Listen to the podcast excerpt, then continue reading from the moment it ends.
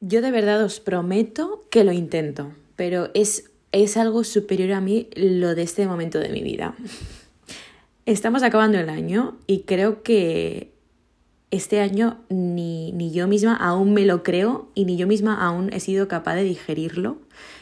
Y, y, de hecho, bueno, espero que no pase porque eso será señal de que todos los años están siendo en el mismo, están yendo como en la misma línea, pero probablemente este sería como un año en el que si 10 años más adelante pongo el ojo, no, no hubiera entendido nada. Y sí, creo que no llevo ni un minuto de podcast y he repetido la palabra año cinco veces. Espero que estéis muy, muy bien.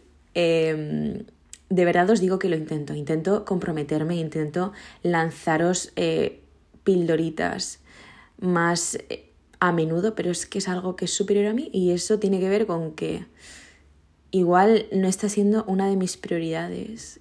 Y justo ayer estaba pensándolo madre mía, si no eres una de mis prioridades, o sea, si no es un proyecto o si no es una persona, una de mis prioridades, porque de verdad tengo una capacidad de pasar olímpicamente de las situaciones que es que me sorprende hasta a mí misma, o sea, heavy.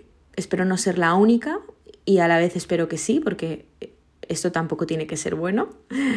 Pero esa es mi única justificación al respecto. Así que espero que me lo, que me lo perdonéis. Y también eh, poderos subir cositas más a menudo. Anyway, el otro día os puse por Instagram sobre qué tema os apetecía que os diera un poco la chapa y yo queriendo contaros dramas amorosos y experiencias con vínculos, mientras vosotras lo que queréis es que indague en situaciones en las que una está depresiva y en las que una se siente en la mierda, cosa que también me da bastantes datos de cómo nos sentimos en general y de que quizá es una sensación bastante común.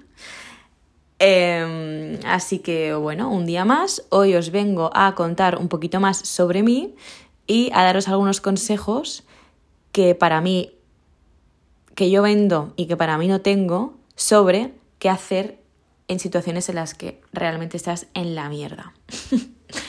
a ver qué me sale. Haciendo un poco de análisis, como ya sabéis, me gusta siempre contextualizaros y, poneros mi ejemplo. Em, ¿Cómo empezar? Creo que desde el 2020, que ya es, he experimentado una etapa grande, estructural, de cambios en mi vida. Em, todo tiene que ver, y yo lo enlazo a, un contexto y a una situación en la que yo llevaba durante muchos años, que era pues la de estar en una relación de pareja en la que pues cómo decirlo, o sea, yo ya me veía con esa persona en la tumba de ese palo, ¿no? Imagino que muchas de vosotras habréis pasado por este tipo de, vínculos. Entonces yo estuve durante pues casi nueve años en una situación así y a partir del 2020-2021 eso cambió.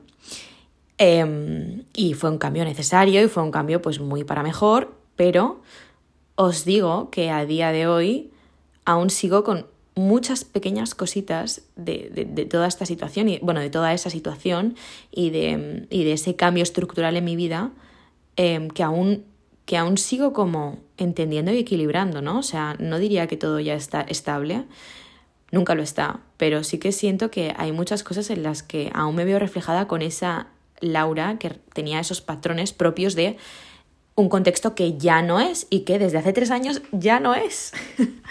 Pero ahí seguimos aún.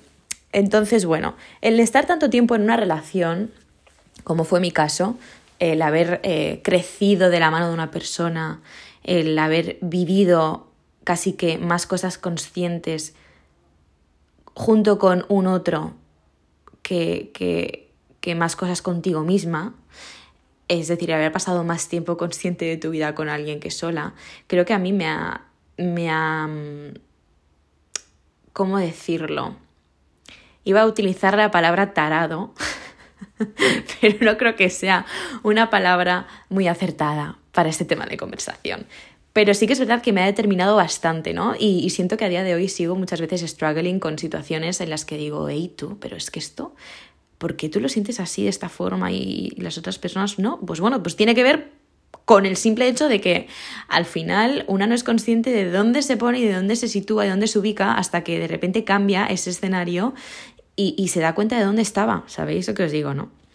Entonces, bueno, eh, digamos que desde hace unos tres años yo llevo experimentando con una versión de Laura que podría ser la versión con la que algunas de vosotras estando solteras en vuestra plena adolescencia experimentasteis y, fuisteis conscientes de ella y empezasteis a trabajar y, bueno, pues lo que supone, ¿no? Crearse una identidad y, y, ser un poco consciente de lo que una misma va siendo a medida de que madura y crece, ¿no? Pues bueno, yo todo esto lo hice acompañada de un otro y además lo hice en un contexto en el que era muy difícil separar, porque sí, o sea, está muy bien esto de que cuando tienes una pareja cada uno tiene lo suyo, pero si se lo contáis a a una Laura de hace pues unos cuantos años, cuando tenía 13, igual no, no lo entiende, no lo entiende ni lo entendió muy bien, ¿no? Entonces aún sigo muchas veces eh, observando en mí misma patrones o, viendo en mí misma aspectos que, que, digo, pero ¿y esto? ¿What the fuck? Y claro, o sea, claro que tienen un sentido porque en su momento me funcionaron y en su momento pues tenían, digamos que toda la lógica del mundo, ¿no? Eh, es que me enrollo como una persiana. Entonces, desde hace esos tres años, más o menos, he empezado a experimentar con una versión de mí totalmente distinta. Y desde aquí os lanzo eh, este llamamiento. Dejad de presionaros porque cada una tiene sus tiempos y nunca sabes por todo lo que has estado pasando hasta que de verdad te das espacio y lo puedes ver con perspectiva y sobre todo hasta que empiezas a interactuar en escenarios similares en los que ya has estado y ves cuáles son tus respuestas que muchas veces son las que te, te incomodan o te generan conflicto, ¿no? Y está bien que las podamos observar y que las podamos percibir, pero dejemos de juzgarnos porque realmente son cosas que hemos hecho de manera muy inconsciente, a modo supervivencia y sobre las que por supuesto ahora pues podemos actuar y podemos intentar transformar, pero por favor, desde el cariño y el mimo y no desde la exigencia como he estado haciendo yo durante tres años, ¿no? Ese es el principal consejo y el punto número uno de este podcast. Creo que el diálogo interno que tenemos con nosotras mismas es de verdad la relación más tóxica que yo he conocido y que yo he experimentado en mi propia persona, sin lugar a dudas. O sea, en mi vida he dejado que nadie me diga o me haga, no haga, pero eh, que me diga eh, cosas que yo muchas veces pues dejo pasar por alto y las tengo más que interiorizadas. Y son cosas que me digo yo misma, que no van a ningún lado y que por supuesto no hacen, no hacen más que hundirme en, lo más profundo de, una miseria y tristeza empoderada. O sea, es, es algo muy harto. Entonces, esto es muy complicado de ver, pero pero por poneros un ejemplo os diría que simplemente que estuvierais un poquito más consciente en vuestro día a día y en las decisiones que tomáis en vuestro día a día y que os preguntéis el motivo de algunas de ellas, ¿no? El, eh, ¿por qué le digo que no a mi amiga cuando realmente lo que necesito es salir de casa y que me dé un poco el aire porque sé lo, qué es lo que me va a sentar bien, ¿no? O por qué em, no estoy dedicándome un momento a leer o a eh, tener un ratito conmigo misma de desconexión y estoy invirtiendo horas muertas mirando la pantalla de un teléfono en el que la información que recibo es basura. O sea, intentad un poco ver cuál es el origen de ese tipo de decisiones que estamos constantemente tomando y, y mirad un poco cuál es también vuestro tono y cómo es la manera en la que vosotras las tomáis y os dirigís hacia vosotras mismas, porque creo que ante eso ya hay como una muy buena dosis de información, ¿no? Sobre qué es lo que nos impulsa y qué es lo que hay detrás y sobre todo pues cómo, cómo nos tratamos. Entonces, em, volviendo un poco al inicio, creo que de esos tres años atrás a este momento puedo decir que he atravesado y he experimentado por una, vamos, como si fuera el renacer de un ave fénix en todas las, eh, con todas sus siglas y que aún sigo un poco descubriendo quién es Laura, ¿no? Y parece de coña porque realmente esa es una pregunta, em, es una pregunta con la que, con la que creemos que, que ya a los, no sé, 19, 20 años tenemos que poder dar una respuesta digna, ¿no? Y yo, pues a día de hoy, a la edad que tengo, sigo preguntándome todas las mañanas quién narices soy hoy, porque es que os prometo que que creo que dentro de todas las cosas que una va desarrollando, la, la libertad y el apego eh, son como dos de los pilares y dos de las bases que más me condicionan tanto para bien como para mal, ¿no? El apego en el sentido del desapego, mejor dicho. El levantarte cada día y tener tus bases más o menos claras, ¿no? Que para mí no son más que pues mis valores y, y, a veces ni eso, porque entiendo que si venimos de una mala racha y si venimos de una, de una mala etapa, esos, esos pilares ¿no? y esas bases también nos están flaqueando. Entonces, a veces no, ni una es consciente de cuáles son los principales impulsos que nos motivan a estar, que nos motivan a hacer y, y, simplemente pues que nos motivan a, a permanecer. No sé por qué cuando estaba diciendo la palabra permanecer se me ha venido la imagen de un impermeable. O sea, acabo de cortocircuitar en mi mente. Anyway, em, cuando estás mal, ni, ni, tienes, ni tienes espacio para, para identificar pues qué es lo que te forma a ti como persona. Es que yo, no sé vosotras, pero cuando yo estoy mal, bueno, cuando yo estoy mal creo que soy la, la saboteadora número uno de mí misma.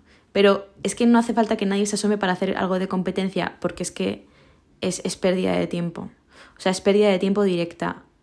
Cuando yo me siento mal, tengo una cantidad de protocolos a mi disposición que pueden hacer que me sienta bien y que me son tan indiferentes que eso es lo que hace que, que a, mi, a mi mochila y a mi sensación de culpa, que os, digo, que os digo que es tremendamente enorme, se le sume el que sé cómo puedo cambiarlo y no me apetece hacerlo. O sea, no me da la gana hacerlo. Si estoy mal, hay veces en las que digo, hoy me siento así y es que hoy me la sopla, o sea, hoy quiero estar así, es que incluso no, no, no quiero, es que hoy no puedo estar de otra forma. Creo que esa es un poco la definición, porque básicamente en un contexto en el que una decide no tirar más de sí misma, ya, ya no es que tengas propósitos que te incitan a no querer hacerlo, sino que es que realmente no puedes. O sea, hay algo en tu mente que yo quiero eh,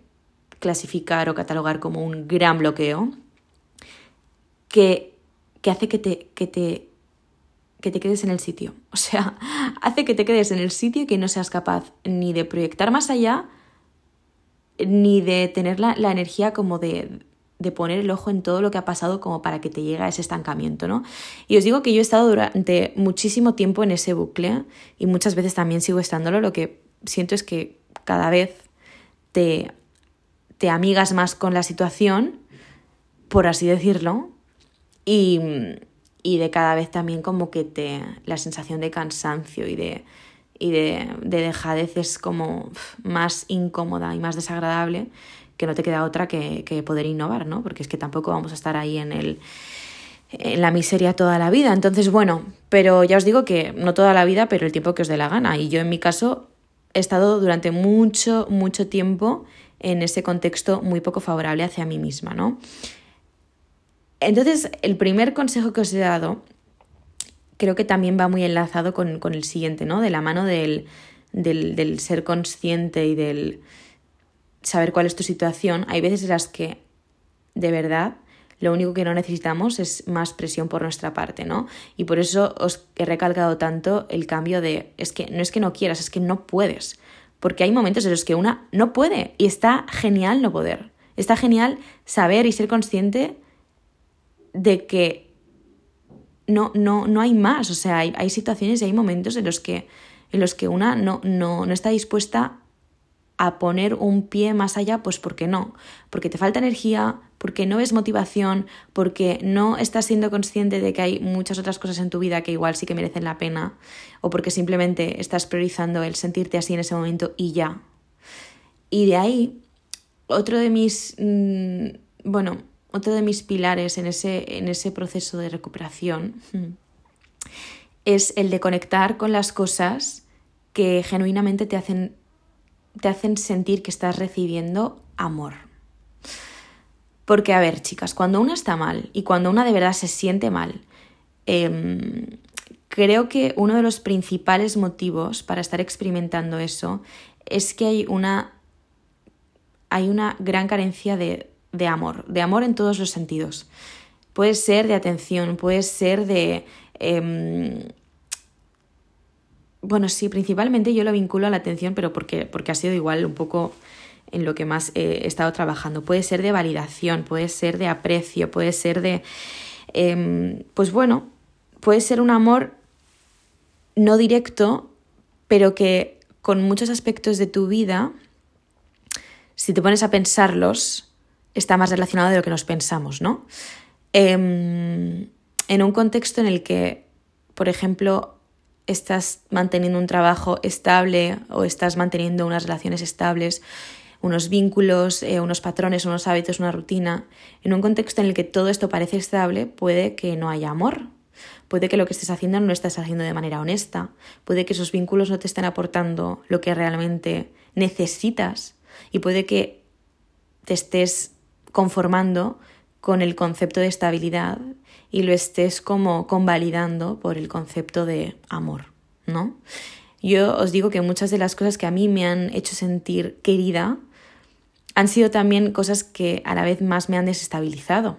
Y entonces para mí son dos cosas que, que difícilmente pueden, pueden estar y pueden mantenerse, digamos, coordinadas, ¿no? O pueden estar en paralelo porque una cosa no significa la otra y muchas veces una cosa excluye a la otra. ¿Y qué pasa con este punto? Pues bueno, que aquí es donde nos tenemos que poner un poquito más intensas e introspectivas y poner el ojito hacia adentro para darnos cuenta de cuáles son todos esos aspectos de nuestra vida que realmente los estamos manteniendo a base de sudor, sacrificio y esfuerzo y que nos están aportando una mierda. O sea, es así de, clara la, eh, la paradoja. Y os digo que si os animáis a hacer ese análisis interno con vosotras mismas, aparte de coger papel y boli, coged un buen Kleenex. Porque, queridas, em, somos muy listillas. Sí, somos muy listillas. Nuestra mente se cree muy sabia, ¿sabéis? Y, y creo que de verdad hay algo que ya en este 2023, almost 2024, ya no, ya no cuela, ya no cuela, porque cada vez estamos más despiertas, cada vez hay más información, cada vez tenemos más estímulos que a la vez que nos alejan también nos acercan más a nosotras mismas y, y bueno, y cada vez nos cuesta más ser ingenuas e, e hipócritas, ¿no? Así que nuestra mente se esfuerza mucho, muchísimo por intentar pues por intentar no, no sentir o por intentar simplemente tapar las cosas que de verdad nos generan incomodidad. Y es que para ella es mucho más cómoda quedarse tal y como está. Y el sufrimiento, os digo que creo que es una de las cosas más cómodas que el ser humano de manera... Es que, ¿cómo decirlo? De manera tonta es capaz de soportar. Es que no hay otra. O sea, yo, me pregunto también por qué tenemos tanta capacidad de aguante y también, que este tema daría un poco para podcast, por qué la mayoría de cosas y de aspectos que hacen que nuestra vida dé un cambio parten del sufrimiento, parten de contextos en los que tenemos que sufrir. O sea, parece que el sufrimiento se valora y parece que el sufrimiento es como la moneda de cambio al éxito. Y y es que esto lo, he escuchado últimamente en muchos contextos y en, muchas vivencias, ¿no? Em, las mejores obras, eh, las grandes creaciones, los cambios más heavies, eh, los inventos más locos de la historia vienen de personas que de verdad estaban muy mal, estaban muy mal consigo mismas y han transformado ese malestar en algo brillante.